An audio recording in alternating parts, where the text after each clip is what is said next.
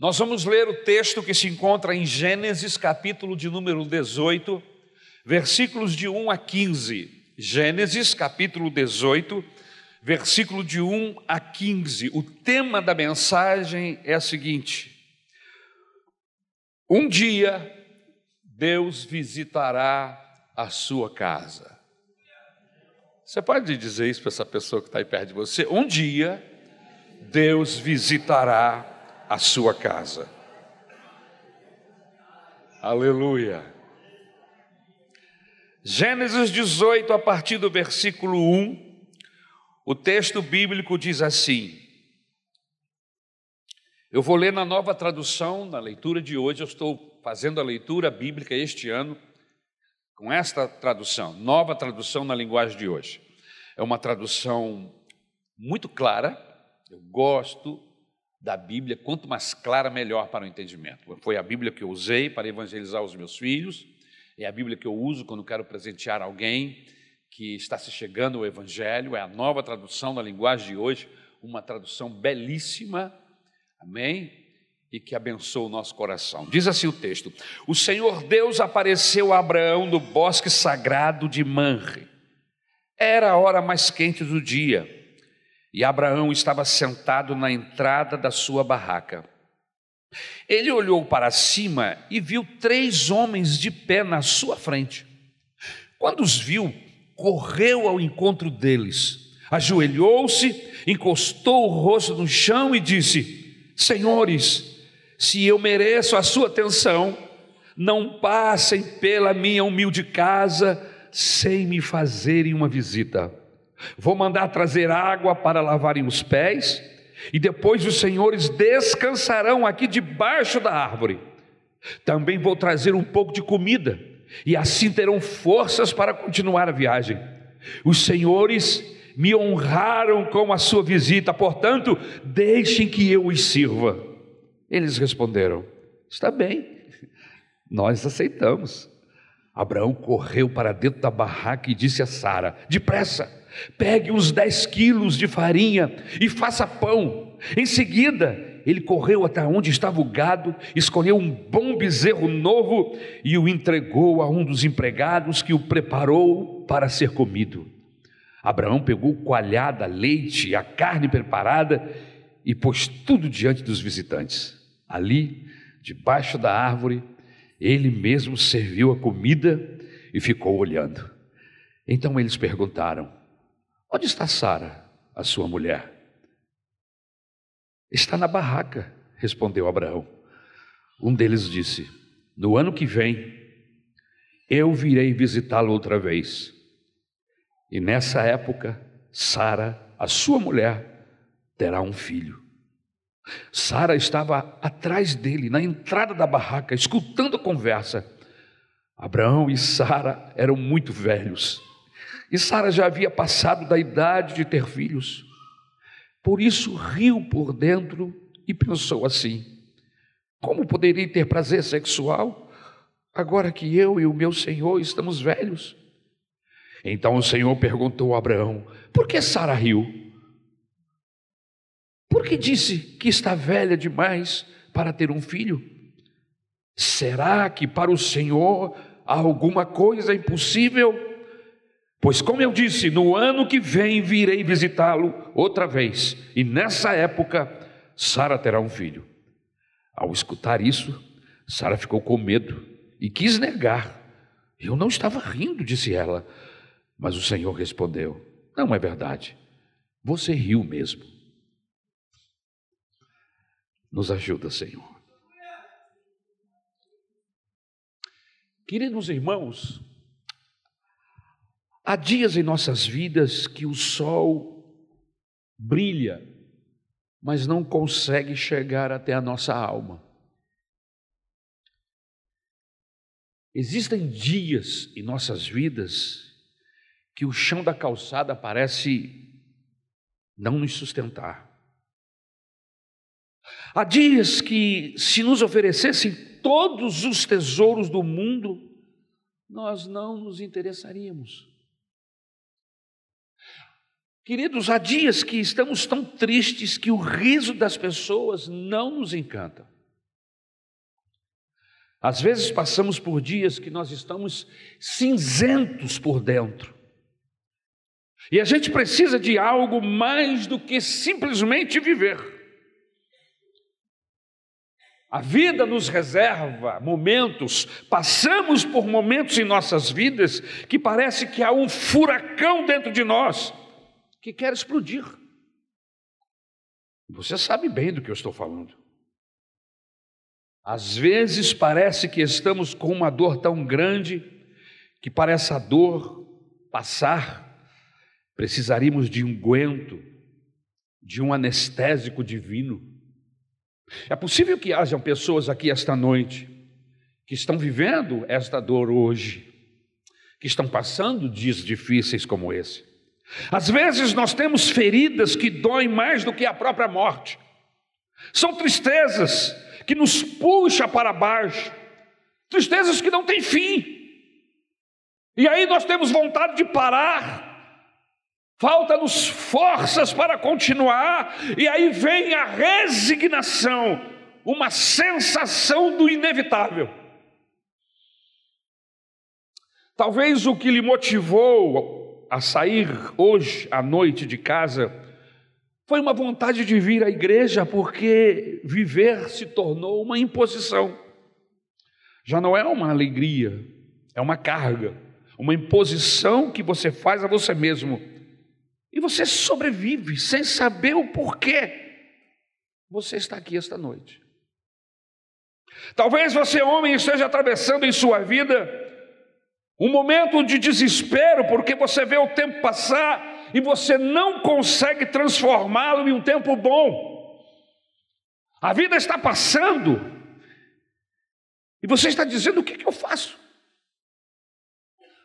Talvez você, mulher, esteja passando por um tempo que você vê que o futuro não vai chegar, nunca, e que os seus sonhos acabaram, e você sente que está descendo uma escada ao invés de subir. Pastor, eu gostaria tanto de ter uma visita de Deus. Eu gostaria tanto que Deus me visitasse. Eu vim para este culto pedindo a Deus que de uma forma especial me visitasse essa noite. Será que Deus pode me visitar? Será que o Senhor pode, com a sua graça, com a sua compaixão, entrar aqui neste recinto e visitar os nossos corações, de maneira que sejamos cheios da Sua presença, será. O capítulo 18 do livro de Gênesis narra o dia em que Deus visitou a casa de Abraão. E o visitou, meus queridos irmãos, talvez em um tempo de tristeza, um tempo de percepção de que os seus sonhos não se cumpriram. Abraão, diz o texto bíblico, diz a Bíblia que já tinha quase 100 anos, sua mulher, uma idosa de 90 anos aproximadamente, e os dois esperavam toda uma vida o cumprimento de uma promessa, o nascimento de um filho, a promessa que ele seria o pai de uma nação mas esse tempo não chegou, esse tempo não chega. E ele vê o tempo correr entre os dedos, como uma criança que quer segurar a água, mas não consegue. Assim é o Abraão. Ele está vendo a vida correr entre os dedos. Sua vida está indo embora e nada se cumpriu. Os sonhos, seus sonhos não se concretizaram. E agora o que é que eu faço? Em um desses dias em que parece que nada está acontecendo, de repente Deus chega. Aleluia. Em um desses dias tristes, tenebrosos, horrorosos, aleluia quando a gente acha que nada está acontecendo, Deus resolve visitar Abraão pessoalmente. E é possível que você esteja aqui hoje atravessando esse tempo em sua vida e se perguntando: quando o Senhor irá me visitar? Quando chegará a resposta para as minhas indagações? Quando o socorro do Senhor chegará até a minha casa? Irmãos, eu creio que há uma visitação de Deus para a sua vida. Eu creio na Bíblia Sagrada que diz que Deus, o Deus do céu, o Senhor do universo, é um Deus visitador. Ele gosta de visitar pessoas, ele gosta de se chegar perto de gente, assim como eu, você, assim como Abraão. Um dia Deus vai visitar a sua casa, a sua família. Eu creio que haverá uma visitação de Deus na sua história, na sua biografia, e isso vai marcar profundamente a sua vida para sempre. Quem sabe você esteja pensando assim, pastor, eu, eu gostaria de ter uma conversa olho a olho com Deus. Pois o Abraão, aqui no texto, ele teve uma conversa com Deus, olho no olho. Foi assim que eu vi que eu li o texto aqui na Bíblia Sagrada.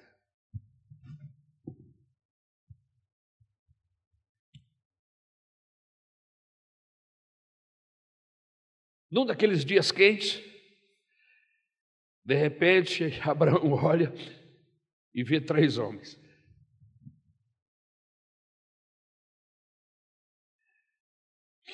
Três homens. Ele corre e fala com eles. Não vão embora. Comam comigo.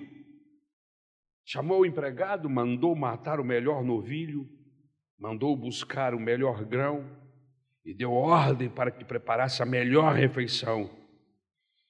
Enquanto isso, Deus o chamou e lhe perguntou: Onde está a tua mulher? Irmãos, naquele tempo as mulheres não comiam com os homens. O máximo que podiam era entrar no recinto para servir e depois sair. Abraão respondeu: Ela está aqui, no outro recinto, mas ela pode escutar. Na primavera do ano que vem, e aí agora Deus faz uma promessa com data para cumprir. Tua mulher vai ter um filho. Sara, que estava escutando a conversa, riu e o anjo lhe perguntou: Por que você riu? Por que você está rindo? Há alguma coisa difícil para Deus? Ela nega ter rido, diz o texto, mas o anjo confirma: Não, você riu. O fato, irmãos, é que dessa visita de Deus na casa de Abraão, eu gostaria de falar para você que espera uma visita de Deus em sua casa. Eu gostaria de trabalhar esse texto. Por isso, a minha oração, e eu quero que você ore comigo, é que o seu coração se abra, que a sua mente se abra, de uma tal forma que o Espírito Santo inunde o seu coração, não encontre barreiras, porque é possível sim que Deus fale com você esta noite, enquanto estamos ministrando a Sua palavra.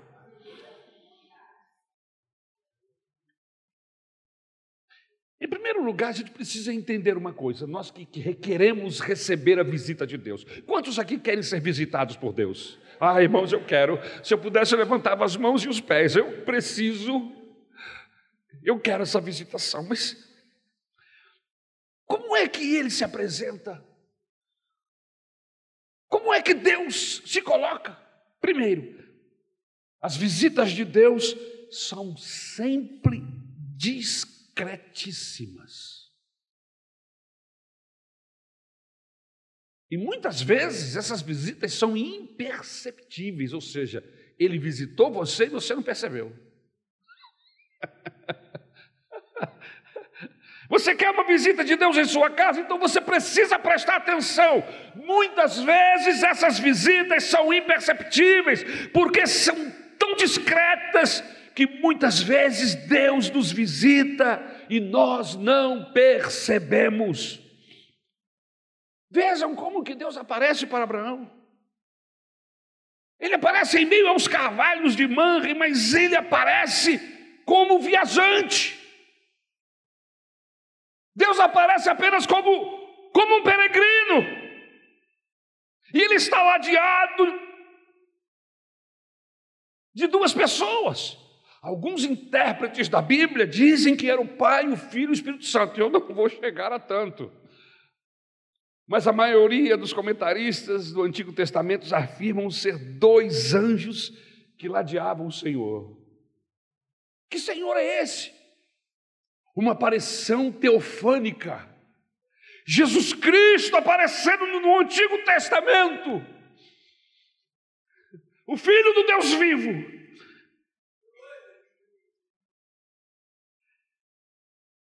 E passam na porta da casa de Abraão. E o Abraão, ou eu e você, se fôssemos desapercebidos, não notaríamos que era Deus. Você imagine, você está lá varrendo a área da sua casa, estendendo uma roupa, saindo com o seu carro, entrando na sua garagem, enfim, desenvolvendo uma tarefa qualquer dentro da sua casa, e aí passa em frente da sua casa três pessoas. E você nem cumprimenta. Porque você não sabe. E aí o perigo de Deus ter nos visitado algumas vezes e nós não temos percebido. Então veja que Abraão está atento. Ele não sabe que é o Senhor que está visitando, mas ele tem uma disposição para servir, para abençoar, para ajudar. É apenas um peregrino, um viajante que nos cumprimenta à porta da nossa casa e que nós apenas responderíamos com um bom dia, quem sabe. Às vezes nem bom dia. As pessoas nos cumprimentam, estamos tão distraídos com, a, com os nossos pensamentos, de vez em quando a Isabel me cutuca, ele te deu bom dia. Eu falo, oh, oh, bom dia. Mas vejam que a visita de Deus na casa do Abraão poderia ter sido desapercebida se o Abraão não tivesse reagido espiritualmente àquela visita. Onde eu quero chegar com isso, igreja? É que a visita de Deus na sua casa não virá com um retumbar de anjos. Um coral de anjos aparece cantando na porta da sua garagem e você diz: É Deus, Jesus. Não. um varão de fogo e desterra e sai um fogaréu danado e você diz: É Jesus. Não.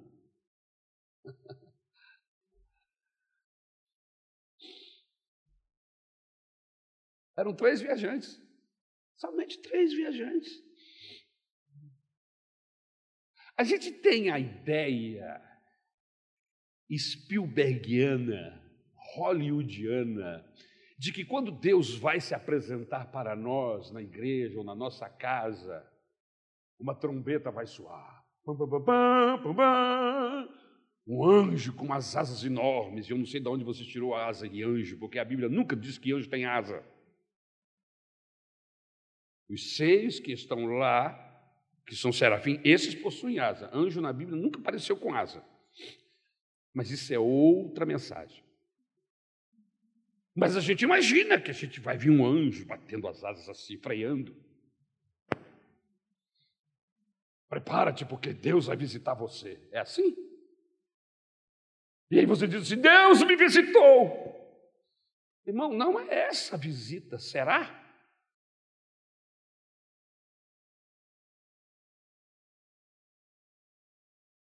É imperceptível às vezes.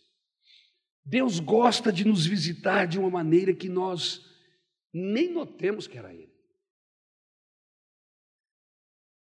E depois que passa, nós descobrimos que era o próprio Deus que nos visitara naquele dia.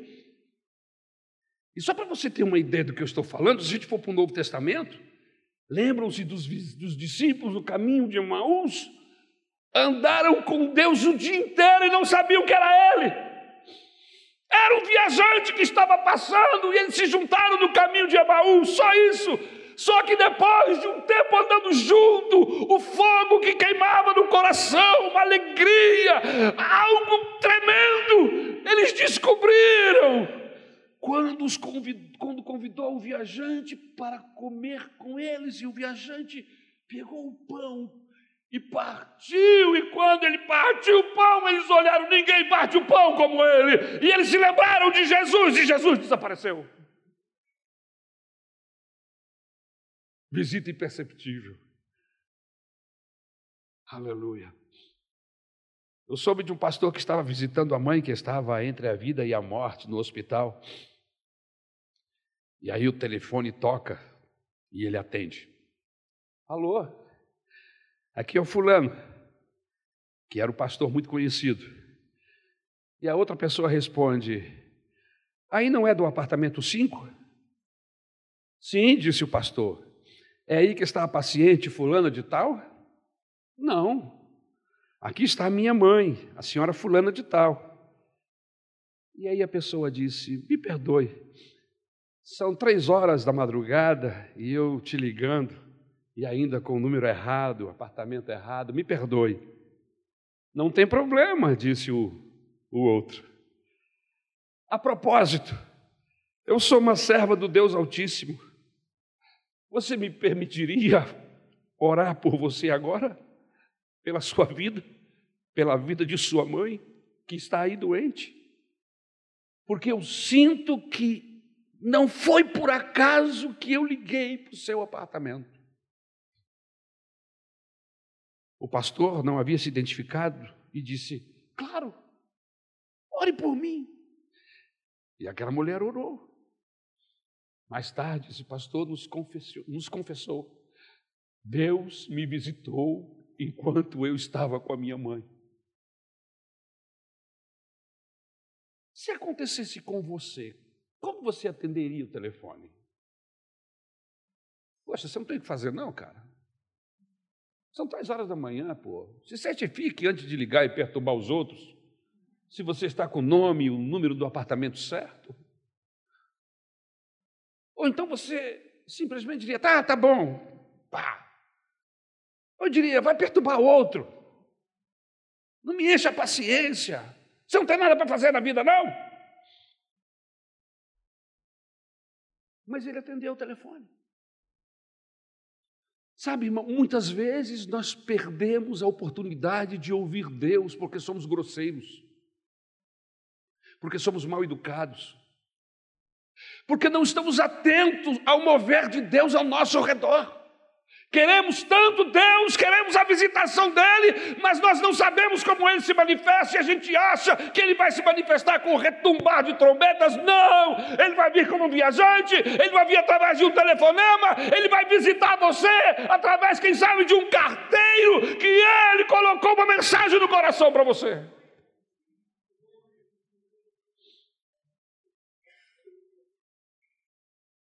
Eu me lembro quando eu estava no campo missionário, e eu estava tão perturbado, estava findando os meus dias no campo missionário, e eu olhava para frente e não conseguia imaginar nem pensar nada do que poderia acontecer. Deus sabia do meu coração. Era um culto de quinta-feira, uma noite chuvosa. 15 ou 20 pessoas na igreja, quem sabe. Sabe aqueles cultos que você começa querendo terminar? No final do culto, um senhor me abraçou e Deus falou comigo.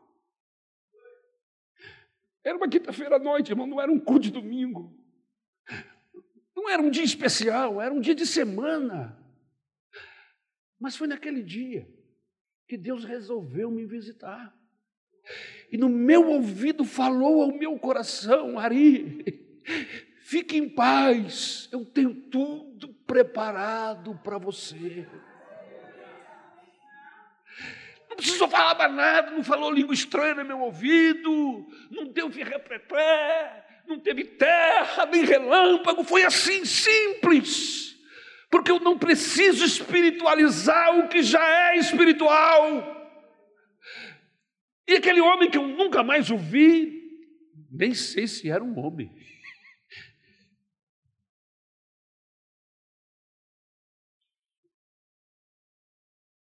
Às vezes nós perdemos a chance de ouvir Deus, de ser, receber Deus. Deus visitou a vida de Jacó. Jacó entrou no lugar onde estava Deus. E foi. Como foi que ele saiu dizendo: Deus estava aqui e eu não sabia disso? E ele deu nome àquele lugar e ele chamou aquele lugar de Peniel. Eu vi Deus face a face. Aleluia. Quantas vezes Deus pode estar visitando a sua vida e você não percebe? E você diz, pastor, me responde uma pergunta. Você diz que Deus é discretíssimo. Então por que ele não é mais evidente, já que ele quer me visitar e sabe que eu vou ter dificuldade em percebê-lo? Por que, que ele age tão discretamente em nossa vida? Porque as ausências de Deus servem para nos dar espaço, para sermos gente. Imagine se você soubesse que Deus vai visitar a sua casa, como é que você faria? Você não sabe o que você vai fazer. Você vai pegar a melhor roupa, você vai mandar arrumar, você vai preparar tudo, você vai estudar um vocabulário melhor, você vai, e Deus não quer isso. Deus não quer que você faça um papel diferente daquilo que você é. Por isso que ele nos visita de uma maneira muito discreta e de uma forma que a gente não perceba, para que a gente seja a gente mesmo, para que você seja você mesmo, real. Então, muitas vezes, Deus não vai aparecer para você, para que você cresça na sua humanidade, para que você seja mais gente. Muitas e muitas vezes Deus é discretíssimo e até ausente, imperceptível a presença dEle, para que eu possa ser eu mesmo o tempo todo, para que eu não fique representando. Se Deus aparece com anjos, com trombeta, fogo do céu, pirotecnia espiritual, a minha tendência é de me comportar diante dessa visão diferentemente do que eu sou. Porque se Deus se apresentar assim, com toda essa coreografia, eu não poderia ser displicente. Eu estaria em um estado de vigilância tal que quase me congelaria. Mas como Deus é discretíssimo, como a presença de Deus é muitas vezes imperceptível, eu preciso ser o tempo todo a mesma pessoa. Porque pode ser que em uma dessas eu perca. Então a presença de Deus é muitas vezes imperceptível para que eu possa ser eu mesmo o tempo todo. Essa falta de percepção também acontece para que eu possa ter a opção de rejeitá-lo. É. Deus é um gentleman. Ele não arromba portas, ele bate em portas. Se alguém abrir e convidá-lo, ele entra. Mas se a porta não for aberta, ele não arromba, poderia fazê-lo. Ele é o Senhor do universo, pode todas as coisas, mas ele não faz, porque ele respeita o ser que ele fez, o ser humano. Se Deus aparecesse com um anjo, com fogo, eu não teria a opção de rejeitá-lo. Não, não teria. Por isso, Deus muitas vezes se apresenta de forma imperceptível para que possamos ter a oportunidade de rejeitá-lo e para que o nosso amor por ele seja livre. Porque se Deus se impusesse, nós não teríamos como rejeitá-lo.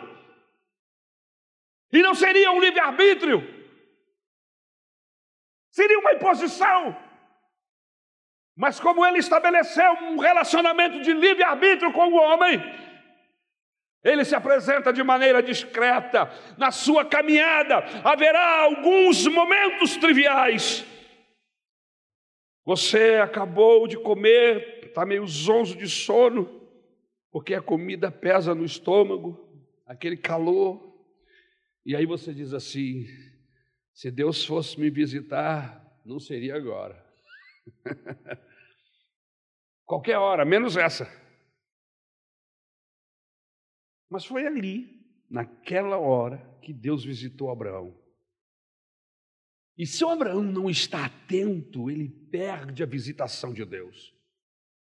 Queridos, aquele encontro que você considerou casual, aquele convite para ir à igreja que você preferiu ver o jogo do Flamengo, aquele convite não foi acidental. Você se lembra aquela vez que você ficou partido por dentro, se você ficava em casa, descansando, ou dizia para sua esposa: Vamos lá na igreja que Deus tem algo para nós. Lembra aquele dia?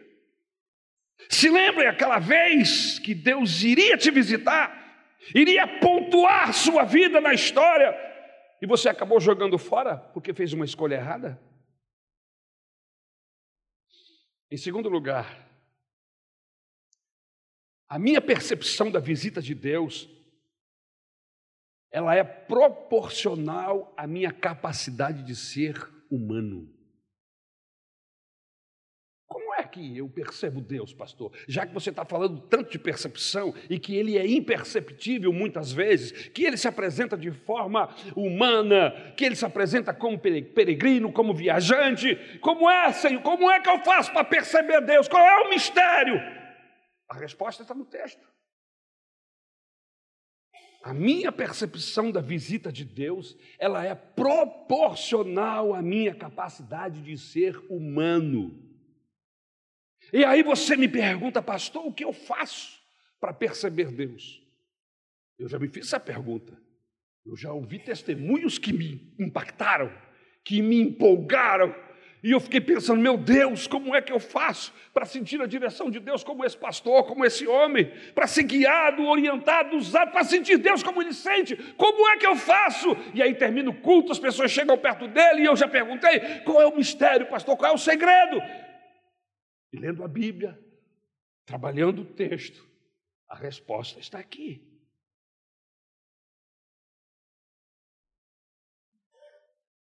Por que algumas pessoas me perguntam: o que eu faço para perceber Deus?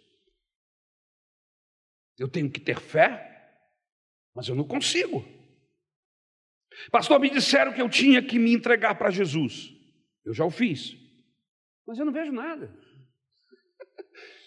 Eu não sinto aquele arrepio que todo mundo sente. O que é que eu faço?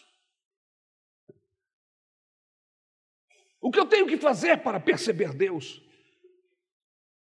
A sua percepção de Deus está proporcionalmente ligada à sua capacidade de ser gente, de ser humano. Porque a percepção do Abraão de quem Deus era não era proporcional à capacidade do Abraão de ser esotérico, ele não era um esotérico. Mas a capacidade de Abraão de ser hospitaleiro era grande.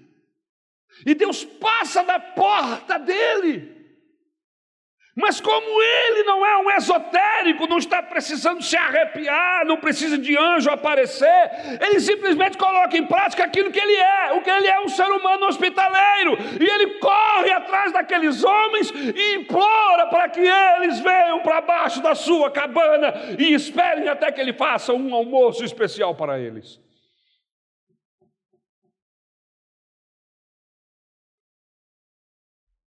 Quando Abraão viu os passantes na porta dele, a reação dele não foi uma reação espiritual. Opa! Glória! Mistério! Passou fogo aqui perto de mim. Foi isso, irmão? Está escrito isso aí? Porque tem gente que é assim, né? Você conhece eles assim?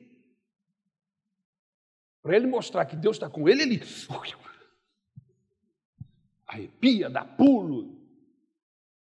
Engraçado, eu, esses homens que andaram com Deus, eles não precisavam desse, desse mise todo.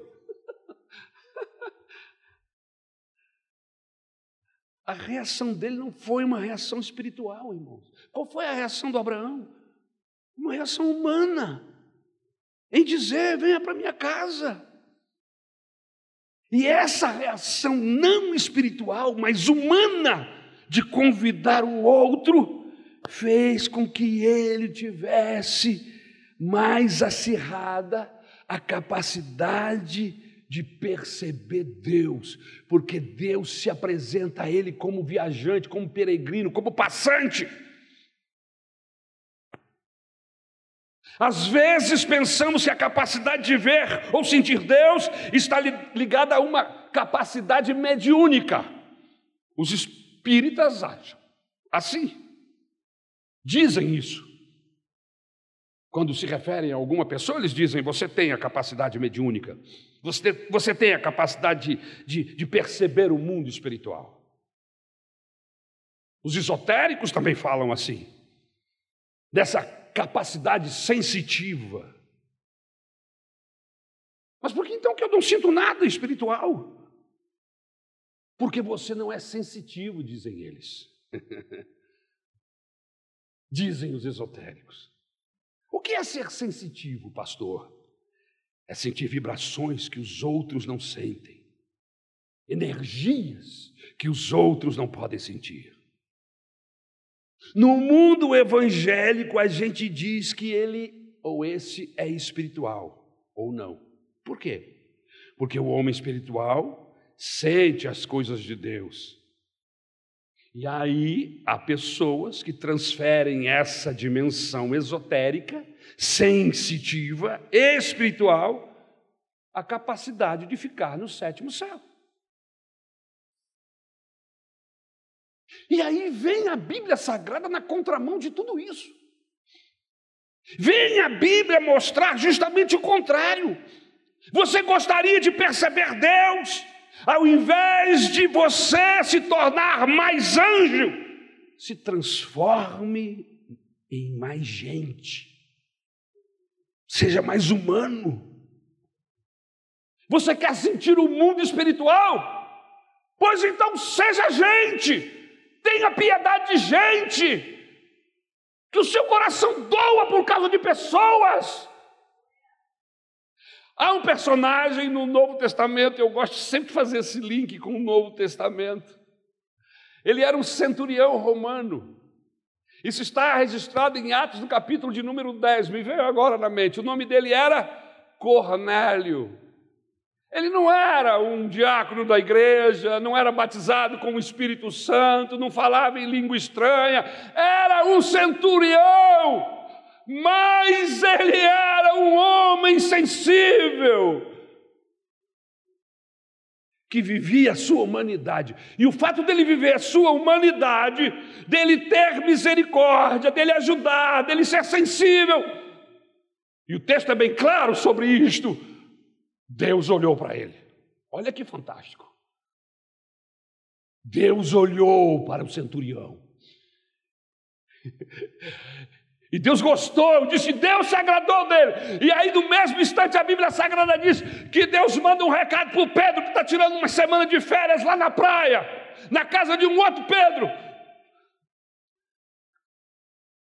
E diz para ele: Olha, eu vou mandar aqui um, um recado de um centurião, você dá o teu jeito aí, mas vai lá visitar esse centurião. Foi complicado para Deus convencer o Pedro a ir visitar um gentio, mas Pedro foi, graças a Deus. Mas isso é uma outra mensagem. O que eu estou querendo dizer é que o que chamou a atenção de Deus na vida do centurião não era que ele era um, tinha uma vida religiosa. Ele temia Deus e era um ser humano sensível à dor do próximo. Quanto mais gente nós formos, mais sensibilidade nós temos com o mundo espiritual. É o contrário que diz, do que diz as religiões. Deus anda na contramão dessa turma, minha gente. Qual foi a capacidade do Abraão de perceber Deus? Foi porque ele estava de joelho? Ele estava em jejum e oração? Não. Ele estava falando em línguas estranhas? Não. Ele estava repetindo um mantra? Não. Como que Abraão sente que aquela visita era uma visita extraordinária? Ele sente a partir do exercício da humanidade dele, ou seja, para eu ser espiritual eu não preciso desencarnar. Para eu ser espiritual eu não preciso, eu preciso ser mais gente. Eu não tenho que me transformar em um um ser zen, mas tenho que me transformar em gente. É isso que faz com que Deus seja percebido. Quando eu deixo de querer parecer com anjos, entendo que eu preciso aparecer como gente, como ser humano. A nossa vocação espiritual não é descolada da nossa humanidade, meus irmãos. Vou repetir: a nossa vocação espiritual não é descolada da nossa humanidade. Por quê, pastor? Porque nós não fomos chamados para ser anjos. Você não é um espírito. Estão errados os espíritas e os evangélicos que andam pregando hoje que nós somos um espírito que habita em um corpo. Não! Eu sou um ser que tem corpo, alma e espírito.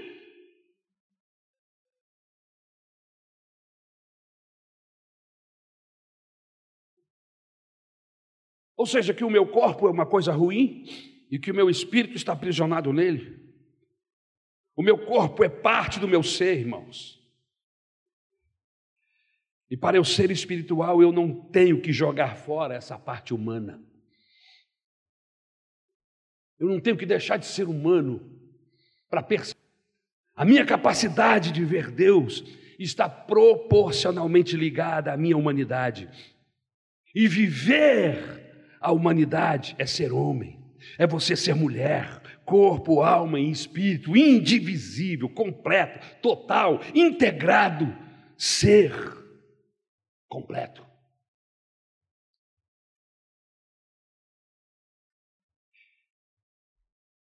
E o que é que o Abraão é?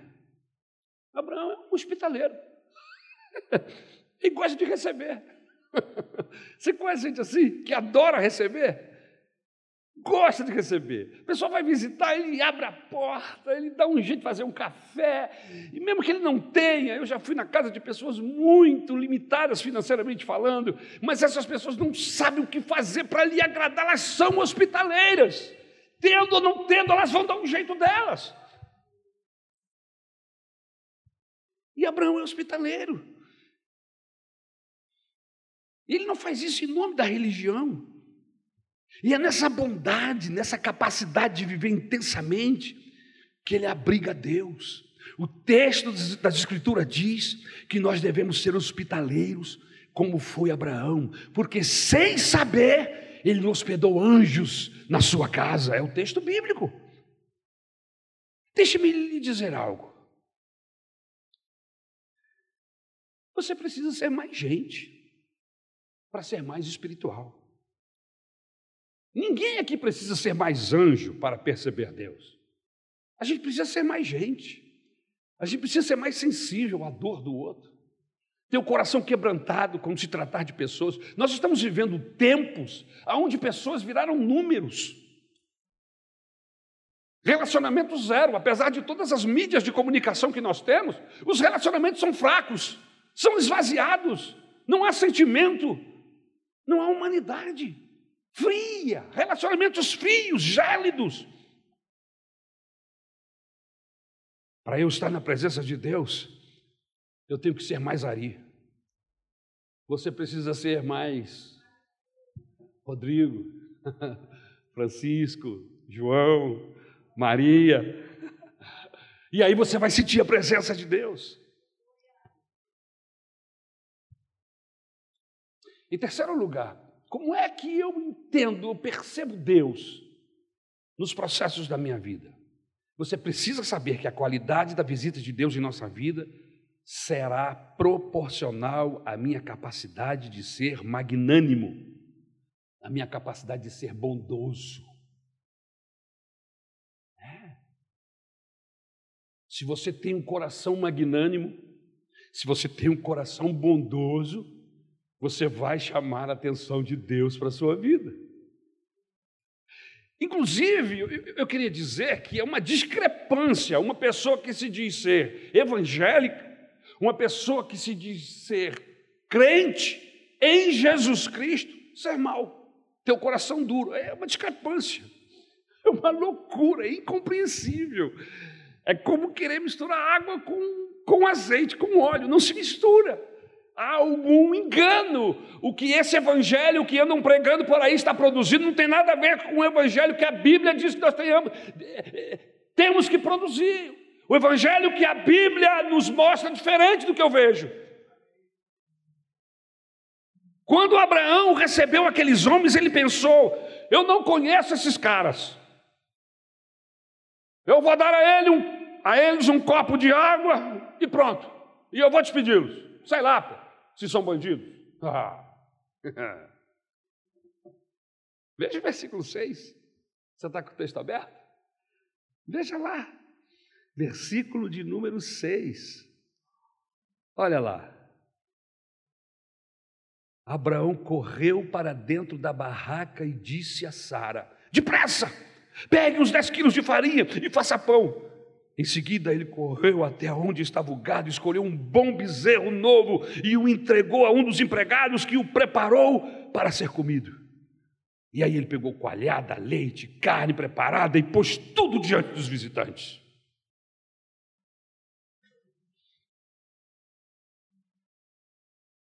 Você sabe por quê de não percebermos Deus? Porque somos avarentos somos mesquinhos. E isso é próprio da natureza humana, isso é próprio da natureza caída. Somos econômicos no amor. Por que dar o melhor da minha farinha para três estrangeiros? Por que eu faria o melhor para os outros? E aí há um ditado maligno que nós ditamos. Como é que é mesmo? Farinha pouca, Não é isso que a gente fala? Não é isso que a gente diz? Mas isso não é texto bíblico, não, irmãos. Isso são ditados de gente avarenta. Não é isso que a Bíblia ensina. A Bíblia exalta o coração de um menino que saiu com uma lancheira para assistir uma mensagem de Jesus Cristo. E lá no meio da fome, onde havia milhares de pessoas sem comida, esse menino oferece o que ele tem. E o que é que ele tinha, irmãos? Ele tinha o quê? E com esses cinco pães, esse menino tinha um coração bom. Eu, eu vou conhecer esse menino lá no céu, irmãos. Ele ofereceu o que ele tinha. Os discípulos disseram: a gente não tem nada. Tem um menino aí que tem cinco pães e dois peixinhos, que a mãe dele deu para ele antes de sair de casa. É o que nós temos. Jesus disse: é o suficiente é o suficiente para que a minha glória se manifeste. Aleluia! Somos econômicos no amor. Por que dar a minha melhor farinha para esses estrangeiros? Por que faria o melhor para os outros? Perdemos muito da visitação de Deus, porque a nossa natureza é incompatível com a natureza de Deus. Deus é bondoso, Deus é largo, Deus é generoso, Ele não faz economia de amor, meu irmão, Ele esbanja o que Ele tem, aleluia, e porque Ele esbanja, eu fui alcançado por essa graça, por esse amor inigualável. E quando nós agimos com mesquinhez, com avareza, com um coração pequeno, é óbvio que a nossa percepção de Deus é restrita, é limitada. Porque Deus não é dessa nossa natureza. É por isso que eu estou pedindo ao Senhor para transformar essa natureza mesquinha, medíocre que eu tenho. Eu quero ter uma natureza igual à natureza de Jesus. Eu quero o meu coração igual ao coração de Cristo. Um coração perdoador, um coração que anda a segunda milha, um coração que tira a capa e doa, um coração que ama sem querer nada de volta. Eu quero a visitação de Deus, mas do meu jeito, da minha maneira. Não, não, não é assim. Preste atenção numa coisa. Imagine um diálogo de uma pessoa procurando Deus. Imagine. Vamos chamar essa pessoa, esse personagem de Francisco. Francisco está procurando Deus. O Francisco foi procurar Deus e entrou na sala dos egoístas. E lá de dentro respondeu a avareza: Por aqui ele nunca andou. A senhora mesquinha gritou, mais alto ainda do que a dona avareza: Ele nunca se dispôs a entrar nessa sala. Mas o Francisco quer saber, ele quer encontrar-se com Deus. E aí a cobiça sorrateiramente foi ao Francisco e disse: Eu nunca ouvi falar dele por aqui. E finalmente o dono da festa, o senhor egoísmo, foi ao Francisco e disse: Nós aqui não sabemos por onde Deus anda, porque ele já disse que não aceita a nossa companhia. E aí o senhor egoísmo lhe disse: por que você não procura Deus na roda da generosidade? Vá à casa da dona Gentileza. Pode ser que Deus esteja lá. Visite o senhor cavaleiro, que é casado com a dona Bondade. Deus gosta de se hospedar na casa deles. Vá lá, quem sabe você o encontra lá. Irmãos, é só uma história para que você entenda aonde nós vamos perceber Deus. Como é que Deus vai se manifestar nas nossas vidas? Às vezes pensamos, porque Deus não anda tão longe da minha vida, por quê? Sabe por quê? Porque somos parceiros da avareza. O Abraão manda matar o novilho cevado. Sabe qual é o novilho cevado, irmão? É o novilho que é preparado para um dia especial. E era um costume, um hábito Todos eles tinham um novilho que era engordado e preparado para um dia de festa. Não era para qualquer um, era para um dia de festa. Mas foi esse novilho cevado que o Abraão manda preparar para os viajantes. Você sabe qual é a nossa atitude em relação a Deus? O máximo de benefício pelo mínimo de custo. E aí nós perguntamos: por que é que eu não percebo Deus? por causa dessa filosofia, por causa dessa maneira esquisita de pensar e de agir. Deus não anda nessa roda, meus irmãos. Deus não gosta dessa companhia. Deus não se sente bem nesta casa. Porque a visita de Deus à casa de Abraão foi tão farta, tão linda, porque Abraão tinha um coração grande, porque Abraão tinha um coração generoso. Ele disse: pega a melhor farinha e não qualquer uma.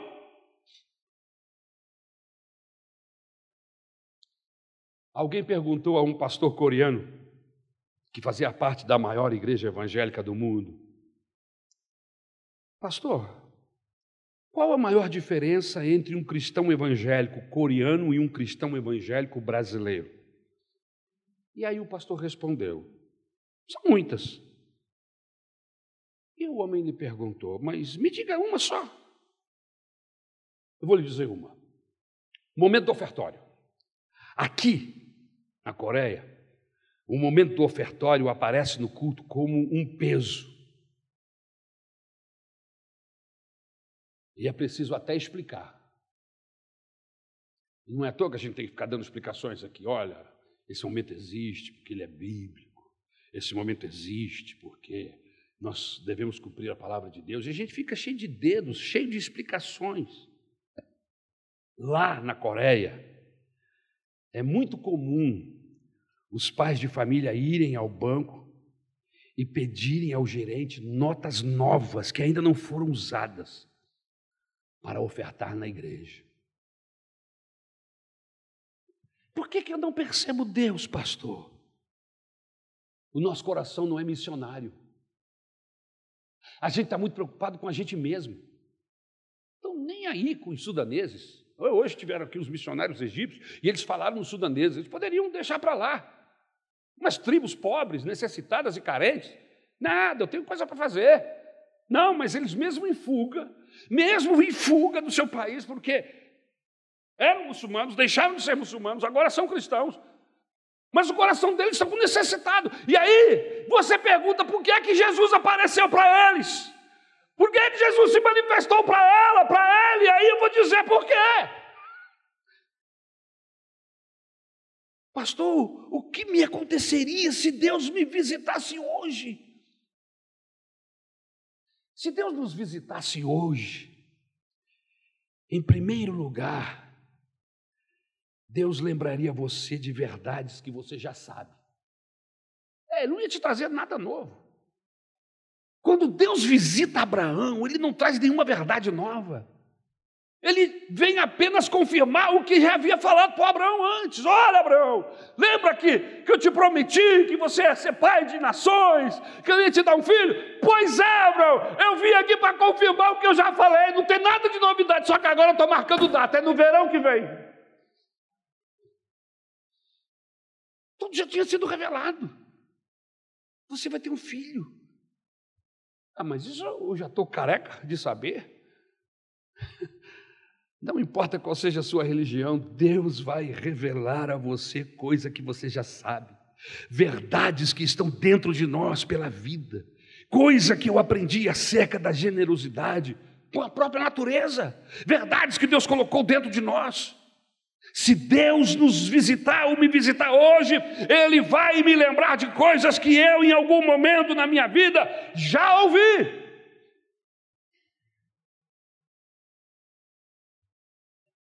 Todo sermão que você ouvir, e se for de Deus, você vai sair do sermão pensando assim: era isso que eu pensava, eu só não sabia como dizer.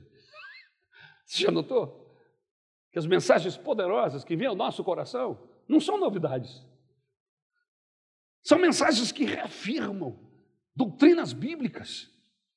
E naquela noite especial, o pastor ungido acaba falando alguma coisa, mas que você já sabe, você sente o impacto daquela verdade na sua vida, mas não é novidade. Queridos, toda verdade de Deus tem um gostinho de verdade velha, ou seja, alguém já tinha me dito, eu é que não lembrava. Eu me lembro da minha infância, minha mãe falava sobre isso. Aleluia. Em segundo lugar, se Deus me visitasse hoje, ele veria o meu interior. Ele iria comparar o que vai dentro e o que vai fora. Deus viu quando Sara riu. Aleluia. Isso significa, irmãos, que ele, ele lê corações. Aleluia. Ele lê o imperceptível, o que eu não posso perceber, o que nós, homens, não podemos ouvir nem ler. Ele lê o nosso coração. Aleluia. Ele sabe dos meus valores. Deus não ouve o que diz os lábios, mas sim o que vai pelo coração. Você quer a visitação de Deus? Então prepare-se para Deus varrer os quartos escuros do seu coração. Abra o seu coração. Não coloque barreiras, não deixe portas fechadas, mas diga para ele: Senhor, vasculhe, esquadrinhe o meu interior, esquadrinhe o meu ventre e ache em mim o erro, o pecado. Aleluia! Louvado seja o nome do Senhor Jesus. Você quer a visitação de Deus? Então prepare-se para isso. Entrar na presença de Deus é desnudar a alma. O Senhor presta atenção. Preste atenção, Senhor, não naquilo que eu digo, mas para o interior da minha alma. O salmista diz: Ele conhece os meus pensamentos. As palavras ainda não me vieram à boca e ele já as conhece. Se Deus me visitasse hoje, Ele me mostraria que a minha caminhada não se baseia naquilo que, eu, que Ele pode ou não pode fazer. Eu não entreguei a minha vida ao Senhor baseado naquilo que ele pode ou não pode fazer. A minha caminhada com Deus se baseia nos porquês que Deus faz ou deixa de fazer. É nisto? Não.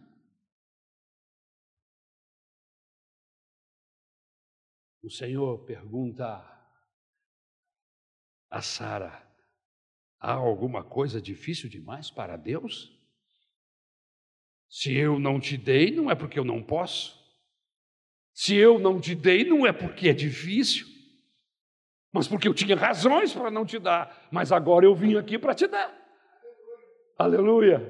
Louvado seja o nome do Senhor.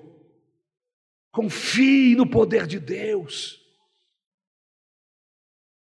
É fácil confiar no poder de Deus.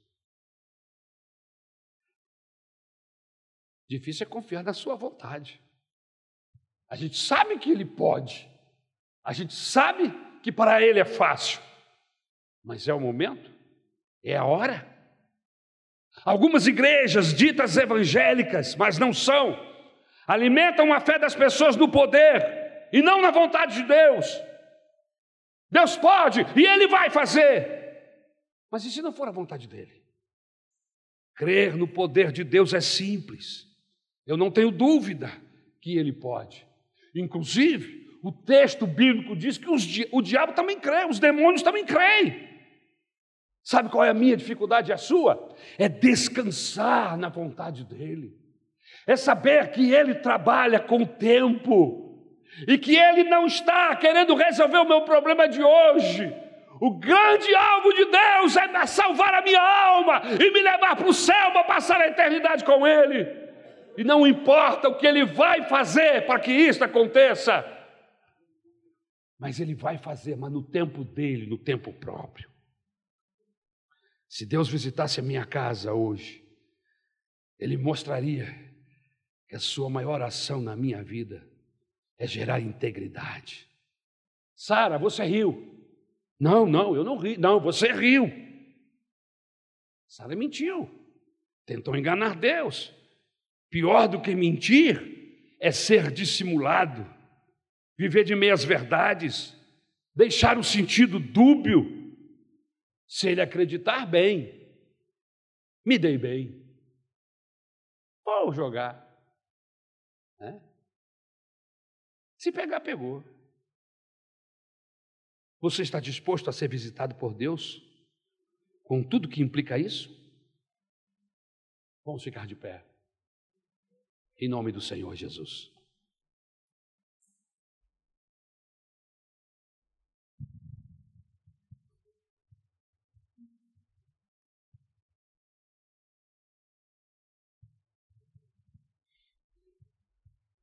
Um dia Deus visitará a minha casa. Mas eu preciso estar vivendo minha humanidade. Vivendo meu dia comum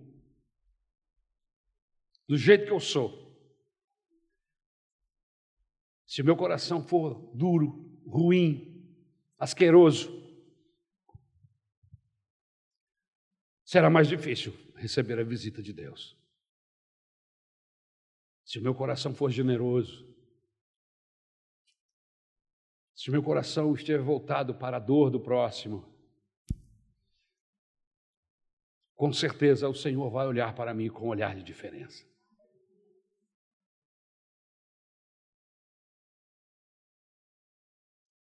Eu quero orar esta noite para que o Espírito Santo do Senhor transforme o nosso coração. Porque eu tenho certeza absoluta que o seu maior desejo é ser canal de Deus, canal de bênção. Mas se eu não permitir que o Evangelho transforme o meu coração, se eu não permitir que o Evangelho me torne um ser humano melhor, vai ser difícil a visitação de Deus. Mesmo eu sendo evangélico, mesmo eu frequentando igrejas. Agora, experimente praticar o que o apóstolo Paulo ensina. Não perca a oportunidade de fazer o bem. Deixe o Evangelho produzir em você o melhor ser humano que alguém poderia ser. dócil, meigo, generoso. Deixe o Evangelho transformar o seu coração. E você vai ver que a visitação de Deus será constante na sua casa. Vamos pedir essa transformação ao Senhor. Pastor, você pode fazer essa oração por nós? Mas antes eu gostaria de fazer um, um apelo. Há alguém aqui esta noite que ouviu essa mensagem, se sentiu tocada por ele, por essa mensagem, gostaria de ser abençoado por Deus com a salvação. Abençoado, aleluia, e se transformar no melhor ser humano que esse planeta já viu, porque esse é o objetivo do Evangelho nos transformar de forma que sejamos iguais a Jesus. E o ser que andou entre nós era um ser diferenciado, era o Deus vivo caminhando entre homens pecadores.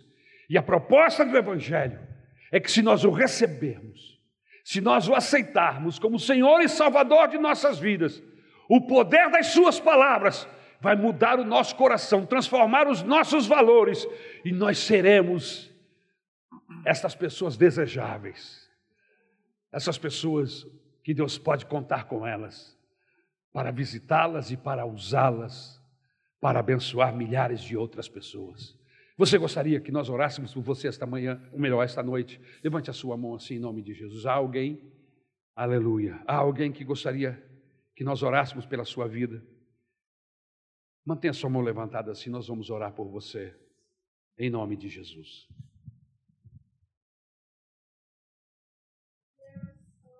A irmã levantou a mão aí, Lúcia, do teu lado, está querendo receber Jesus como Senhor e Salvador, já aceitou, ela quer oração, amém. Traz ela aqui à frente. Dentro daquilo que o pastor pregou nessa noite, meus irmãos, eu queria só estender um pouquinho esse apelo, assim como a nossa irmã já está vindo à frente. Às vezes nós estamos vivendo alguma situação na nossa vida e nós estamos andando de uma maneira, usando estratégias, e a gente pode pedir ao Senhor nessa noite que essa transformação seja feita dentro de nós, nesse sentido, para a gente mudar um pouco. Às vezes o problema está em nós e não no cônjuge, na outra pessoa na situação que nós estamos vivendo. Você que entendeu essa mensagem e que está entendendo esse apelo também, pastor, eu entendi, eu preciso de uma mudança, eu preciso de uma transformação. Eu preciso ter mais sabedoria para falar com meu filho. Eu, eu não sei, eu não sei o que, que você está precisando e que tipo de visitação na tua casa nessa noite. Mas sai do seu lugar, vem aqui, pastor. Eu quero ser diferente, sim. Eu quero essa transformação para a minha vida. É isso que nós vamos orar. Eu quero pedir a você, sai do seu lugar, vem aqui, coloque diante do altar, diante do altar de Deus, coloque a sua vida, abra o seu coração para o Senhor e fala assim: verdadeiramente, eu quero deixar Deus agir. Deus trabalhar do jeito dele, Deus agir da maneira dele, e é isso que acontece. Quando a gente ouve a palavra de Deus, diz a Bíblia Sagrada que basta uma palavra, vindo do trono da glória de Deus, e as nossas vidas serão transformadas. Senhor, essa noite é noite de transformação. E nós ouvimos a tua voz através do teu Espírito Santo, através da tua palavra, que foi ministrada aqui pelo teu filho, dizendo, Senhor, que essa visitação ela não foi para trazer algo de novidade, e sim para confirmar aquilo que o Senhor já tinha prometido. Aqui há pessoas, Senhor, que têm promessas, pessoas que estão passando por situações complicadíssimas, difíceis e que estão agindo de uma maneira, estão caminhando de um jeito, estão com o coração, Senhor, quem sabe inflamado, com o coração, Senhor, machucado, mas há poder no nome do Senhor Jesus. E essa noite é noite de transformação transforma o nosso interior, transforma o nosso coração, que sejamos mais humanos, mais crentes, mais filhos de Deus, mais parecidos contigo, Jesus. E para que isso aconteça, nós precisamos ser humanos. nos colocar, Senhor, na brecha, na tua presença e oferecer o melhor que nós temos para ti. E foi isso que Abraão fez. Ele apresentou o melhor. E aí o Senhor confirmou a promessa, a promessa na vida do teu filho, a promessa foi confirmada ali, mas ela aconteceu dias depois, com data e hora marcada. Eu creio que nesta noite as promessas estão se realizando de Deus nesse lugar.